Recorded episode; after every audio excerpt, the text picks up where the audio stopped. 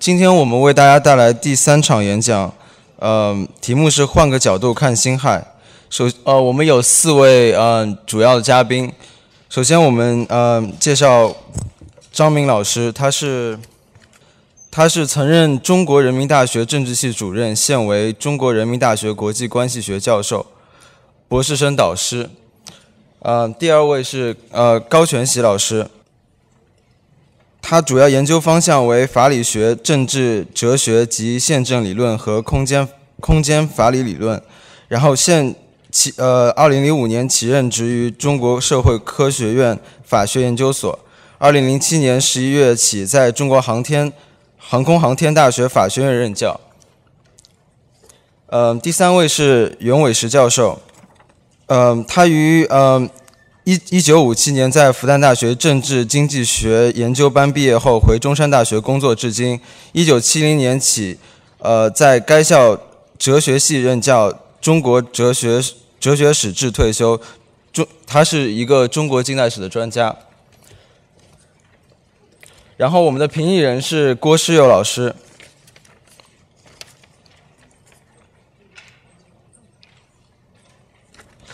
嗯，他主攻中国近代史，曾任浙江大学中国近代历史与发当代发展研究所所长，现为中国政法大学历史研究所所长、教授、博士生导师，中国政法大学学学位评定委员会副主席。嗯，首先我们欢迎张明老师为大家带来一个报告，他的题目是“新新政与辛亥革命改革是否必然引发革命”。大家好，各位同志好。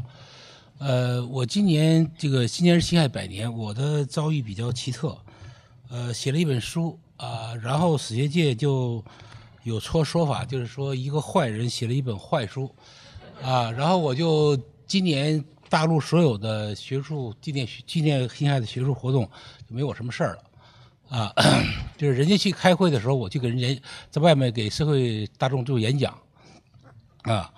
呃，所以说我特别感谢这次本次会议的召集人，本次会还特别感谢陈永发教授的推荐。如果没有他们，我估计这个会我也开不了。这个我们都知道，我我想在座的很多人都是冲着这个，其实呃讨论一个历史问题，但是很多人其实都冲着这个未来中国的未来去的，就是跟现实有关的这种这种思考，可能或者是关怀，是我们很多呃与会者的一种心态。呃，在几年前，这个呃，这个中共中共高层有一个说法，一个流行的说法，就什么呢？就是改革是早死，不改革是等死，宁肯宁肯等死，绝不早死。最关键的是什么呢？说这种根据，就这种说法的根据是来源于我们史学界。我们史学界给提提供一个案例，提最好的案例就是辛亥革命，因为。改革引发了引发了革命，改革导致王朝一个改改革导致改革的王朝猝死。如果这个情况是真的，那我们也没什么可说的，是吧？这个那反正一改革就死嘛，对吧？一改革这个当就死，那改他改个什么劲儿啊？那那他确实真情是如此，我们也没办法。但是万一他不是这个情况怎么办呢？那我们情何以堪啊？我们怎么期待当政者去推进改革呢？所以我觉得这个问题还是需要考察一下。啊，我的观点其实不是这样。我觉得我知道这个挺流行的。啊，辛亥革命好像也是，因为它正在进行改革期间嘛，突然革命了。但实际实行并不并不像这个我们那个很多论者所说的那样，因为这个改革实际上还是进行的不错的，就是。我们如果说改革引起革命，就是至少它会像反革大大革命之前有一种全社会的骚动，这个骚动其实是我觉得不存在。你比如说啊，这个我五零年代的时候，我们曾经去有有有这么一个就是查就调查一下，就是辛亥前一年的有多少场民民变，就是民众骚乱，说有一万起，但实际上我看那个书上轨迹的有几百起，这么大个中国。一年几百起民众骚乱算多吗？我们今年我们现在有多少起？一年十万起都不止，对吧？我们该早该革命了，啊，早该革命了。所以说，事实上，我觉得那个时候还整个就改革并没有引起普遍的社会骚动，啊，社会骚动。我们讲每次改朝换代的时候，都会引都会都会有很相当大的那个民众是跟就跟着起哄的，尤其是那种杀官枪官的现象非常非常常见。但是整个辛亥革命这样事儿相当少，也就是说，民众对于官府，一般民众对于官府其实是还是有好感的，就或者至少没有误误感。如果反过头，如果今天发生这样的革命，那我们的我想我们的官员会相当相当倒霉。啊，都不用想都不用想，啊，这个事情，这个我们也都很多人说说，比如说这个新政呢，比如说他这个科举废科举的改革，就性学堂废科举，完了把这个传统士子跟这个朝廷的联系斩断了，斩断了上升的阶梯，于是呢，引发了士子的普遍的怨恨，然后呢，就是最后的就就完蛋了。但是你想想看，是我们觉得这个这个改革，就是性学堂未必非要非要废科举，就是把中国的选官制度一定一并废掉，并不是一个好事。但是我们从当时的角度来看，传统的士子跟这个朝廷联系并没有中断，因为除了除了这个科举之外，那个时候有出有出了新的平台，比如说地方自治的，比如说兴办那些新的事业，比如说各种团体，比如说媒体。比如说，这个知呃，比如比如说知议局、知政院，它有新的联系、新的联系平台。这个应该说，士子们他们至少从就业角度来讲，其实新政不是说他们机会少了，是而是机会多了，而是机会多了。至少，这你可以你可以有很多的，比如说你可以投投入新兴的工商业，你可以去当学堂当老师，甚至再不济，你可以到新军当新军士兵。都是一种出息，而当新军有文化的知识分子升迁很快，啊，你不能说就它被中断了。也就是说，实际上这个废科举这么大的动作，并没有引起知识分子的普遍的反弹，普遍反弹，啊，再说再说说新军是啊这个这个朝廷的掘墓人，但是。新军中有多少是革命党？这个其实是相当少的，并没有想象那么大的数量。后来革命的时候，参加革命的好多人，新军新军官或者士兵，实际上他并不是革命党，甚至他主张可能更贴近、更贴近立宪派。比如说徐绍贞，比如说蔡锷，他并不是革命党人。啊，武昌起义。留在武昌的、留在武汉三镇的新军差不多一万人，但是参加起义的人呢，也不足三千，剩下都在观望。尤其是军官们参加的很少，而且北洋军也是新军，你不能说北洋军就不是新军，但是北洋军反叛朝廷的确实非常少。那那南方新军之所以革，之所以革命，之所以呃有不满情绪，其实很大程度上在改革中。地方督抚对他们有歧视，怕他们造反，对他们有很多限制，不发子弹，啊，本来他们是应该正经八本的，是新建陆军，是应该正经八本的国军，但是他们反不如那些降为这个巡防营的那些人，那些人，啊，有枪有子弹，更有实权，所以这个方面就这种区别对待，实际上是这个就是南方新军有这个情绪的一个很重要的原因。啊，这个再说，在我们讲，在我们讲，当时整个朝廷的经济状况还是相当不错的。虽然有赤字，因为在实际上一九一一年时候赤字已经很少了，因为那个呃资政院的那个预算已经把它砍，基本上削平了。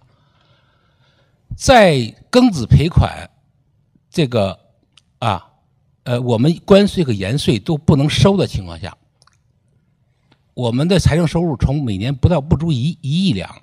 到一九一一年已经达到将近三个亿，这已经相当的相当的奇迹，而且应该说第一个民族资本的投资的高潮就在新政时期，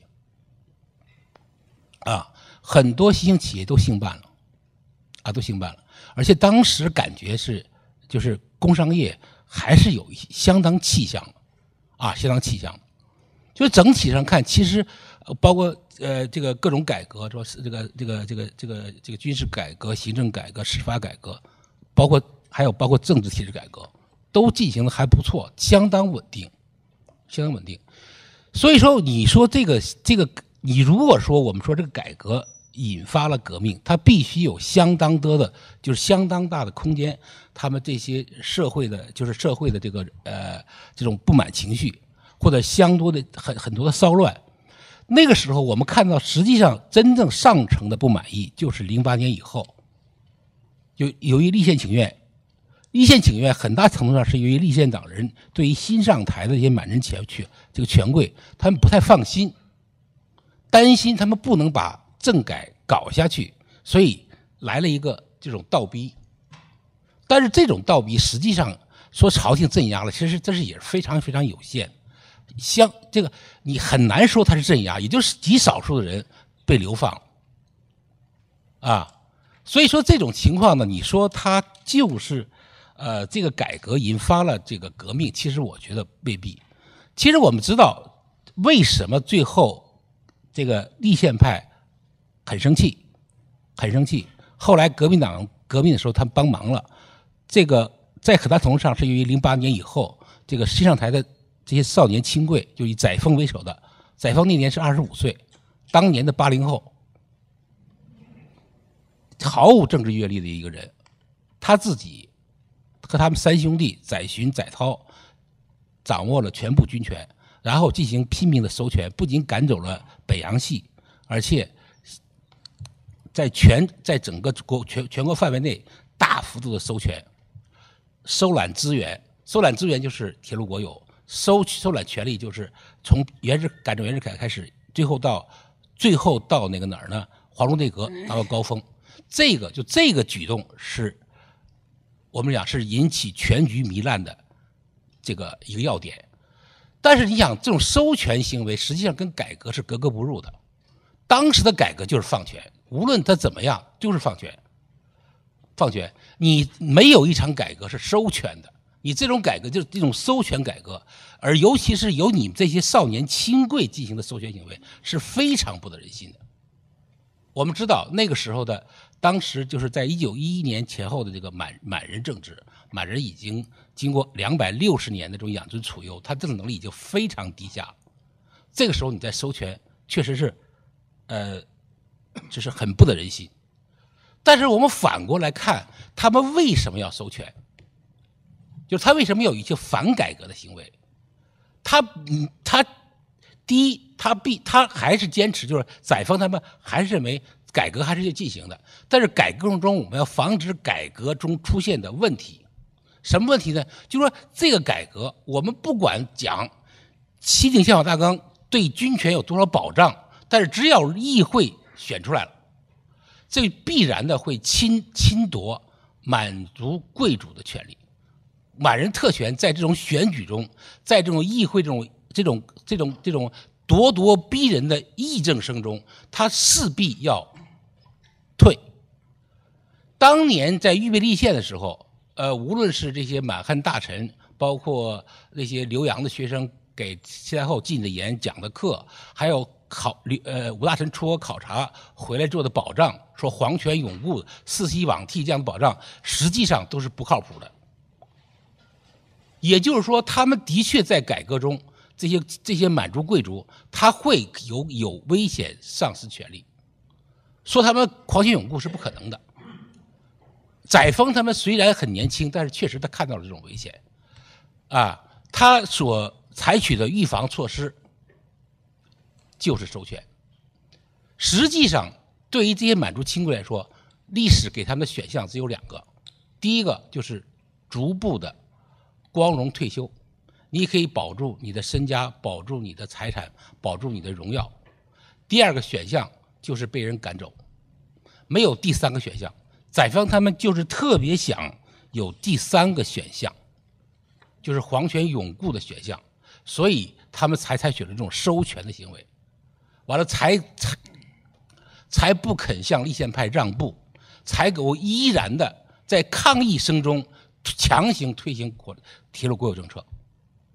当时尽管说地方办铁路其实办的都不怎么样，但是这个东西是人家人家有权办和你把它收回来你办，即使你办得好，这个东西是两个性质的问题，啊，当时载方他们，我想他们想的很简单，我把兵权收在手里头了，财权收在手里头了，所有资源收在手里头了，都在我这儿。他自己是海陆军大元帅，他的六弟载洵是海军大元帅，七弟载涛是总参部，就军司府的，我全在我这儿。你们什么都没，你什么都没有，我什么都有。你们想反你也反不了，但是恰恰这个事情正好正好相反，为什么呢？其实所谓权力也好，所谓的这个这个啊兵力也好，金钱也好，其实它不属于哪一个特定的集团，他属于那些能够掌控他的人。武昌起义之后，武昌起义之后，殷昌陆军大臣，这是满人。领兵镇压，领兵去前去镇压，完了，我们教科书上说，北洋军不听他的，北洋军能听他的吗？他武起义发生在武汉三镇，他把司令部设在河南信阳，始终没有踏入湖北半步，他怎么指挥这个军队？啊，就这样的事情，这样的事情，当时开到呃武昌江面上镇压起义的海军。主要将领也是满人啊，但是为什么这个这支舰队就最后起义了呢？你有权有什么用？兵权在你手里有什么用？你掌控不了一张废纸，一张废纸，反而你这种收权行为，你收就有人施，会得罪最多的人，实际上得罪了当时最中国最有力量的地方实力派和立宪派。啊，革命党人。其实说实在的，嵩山先生说武昌起义之前，他们搞过十次武装起义。我看那那些五十十武装起义啊，没有一次有成功有希望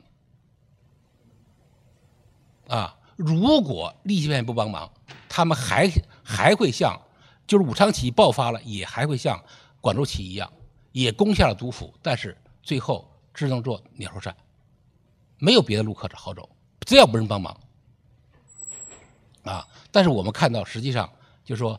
当这个立宪派非常愤怒的时候，他们在跟朝廷吵架，像汤化龙正在刚从北京回来，在因为铁路国有问题，因为华龙那个问题跟北京吵架，没有完全没有结果，非常愤怒的时候，这个时候有人放火了，当然他们就乐意天才了。这个实际上这个起义，所以说革，所以所以革革命把改革中断。不是因为改革不行，本身不行，是因为改革变了相。实际上，朝廷出现了反改革的这种迹这种迹象，这个是问题的所在。呃，可以说不是一个改革陷阱，而是一个合法性的陷阱。也就是说，实际上当时当政的是满人皇帝，你是一个少数民族政权。革命党的宣传别的可能没有效。但是他们强调满汉之别，强调清朝入关时候的犯下的那些原罪，这当时是起作用的。所谓扬州十日和嘉定三屠，当时是最有力的动员武器、宣传工具。这个他可，这个人是这个是有信的，就是说他可能革命不起作用，但是他在瓦解革命党宣传，在瓦解满人统治合法性上，他是有有功劳的。他的合法性是。这样低的合法性，他在改革中势必面临一个什么问题呢？他要抓权，他要采取方式来防止这个。他没有看清楚，其实对他们来说，光荣退休是一个最好的选择。很难有很难有当政者会按下这个键，但是他一旦疯狂的收权的时候，就等于按下了第二个键，就是被人狼狈赶走。客观的说，中国实际上当时是需要有一个皇帝的，就是中国的改革是需要有皇帝的。走英国道路是最合适的，就咱们从中国国情来讲最合适的。但是中国一旦发生了革命，想找一个皇帝，现任的皇帝不能当了，在汉人中再找个皇帝谈何容易？这是不可能的事情，啊，对吧？朱元璋后代不行。这这这都是作为方案提出来过，对吧？朱元璋不行，孔孔子家人不干，就不靠谱的朱元璋后代，几十万姓朱的，没法把。唯一的唯一的嫡长子的孔家的人家人家又不干，那么最后连强人袁世凯他想干的时候也不行，找不到一个皇帝。啊，中国自从辛亥以后，很大的一个问题就是说很难解决一个效忠的问题体系，因为我们中国人毕竟是一个伦理型的国度，我们的伦理道德它既是道德，也是它的行为规则。我们的伦理是什么东西？无非就是三纲五常，无非就是忠孝仁义，而君主在这个里头是一个关键的因素。一旦没有了君主，所谓的伦理道德就开始摇晃。原曹汝霖回忆说：“他说，袁世凯刚当总统的时候，开最高最高国务会议，阁员们严重迟到，为什么呢？通宵赌博打麻将。但是袁世凯就没有办法。”制裁这些人，文臣尚且如此，那些武夫呢？整个民国时期，整个民国时期，如果督军不兼任底下的一个主力师的师长，他就会被人赶走；师长不兼任底下的旅长，他就会被人赶走，以此类推。每次战争都是招降大叛，所以外国人嘲笑我们战争军阀战争不是用枪炮打的，是用袁大头和烟土打的。严重出现了这种体系内的这种、这种、这种、这种基本的这个效忠体系的这个问题，啊，老百姓也是，老百姓其实也是在摇晃。皇帝没有了就没有王法，这样的观念其实相当普遍。这个为什么当年袁世凯的时候，他自己在朝廷在朝廷还？还还肯第一个团的时候，他就能够把山东一个团全部清剿。但是他一旦当总统，一个小小的白狼起义就耗费了他这么大的心力，啊，就刁民当时气焰嚣张，气焰嚣张，啊，就是整个的这个体系的这样的维持维系出现了问题。所以说，历史实际上给我们出中国出了一个最难做的题。你应该是君主立宪，但是你必须民主共和。我们都知道，做最难做的题需要有三个条件：第一，有知识；第二个有智慧；第三个有耐心。但是我们这一百年，这三个三项都是严重缺乏。啊，所以我的我的看法，实际上说，我们实际上那个时代正好是处在那样一个关头，所以我们。一百年都没有定下来。一百年前外国人说我们是转型，一百年后我们还在转型。但是今天，可能我们今天所关注的问题是我们能不能转过来？我们能不能说到下一个一百年我们还在转？这个是恐怕是我们要考虑的问题。如果要不然，如果这个问题不考虑清楚的话，这辛亥我觉得就白过了。我时间到了，谢谢大家。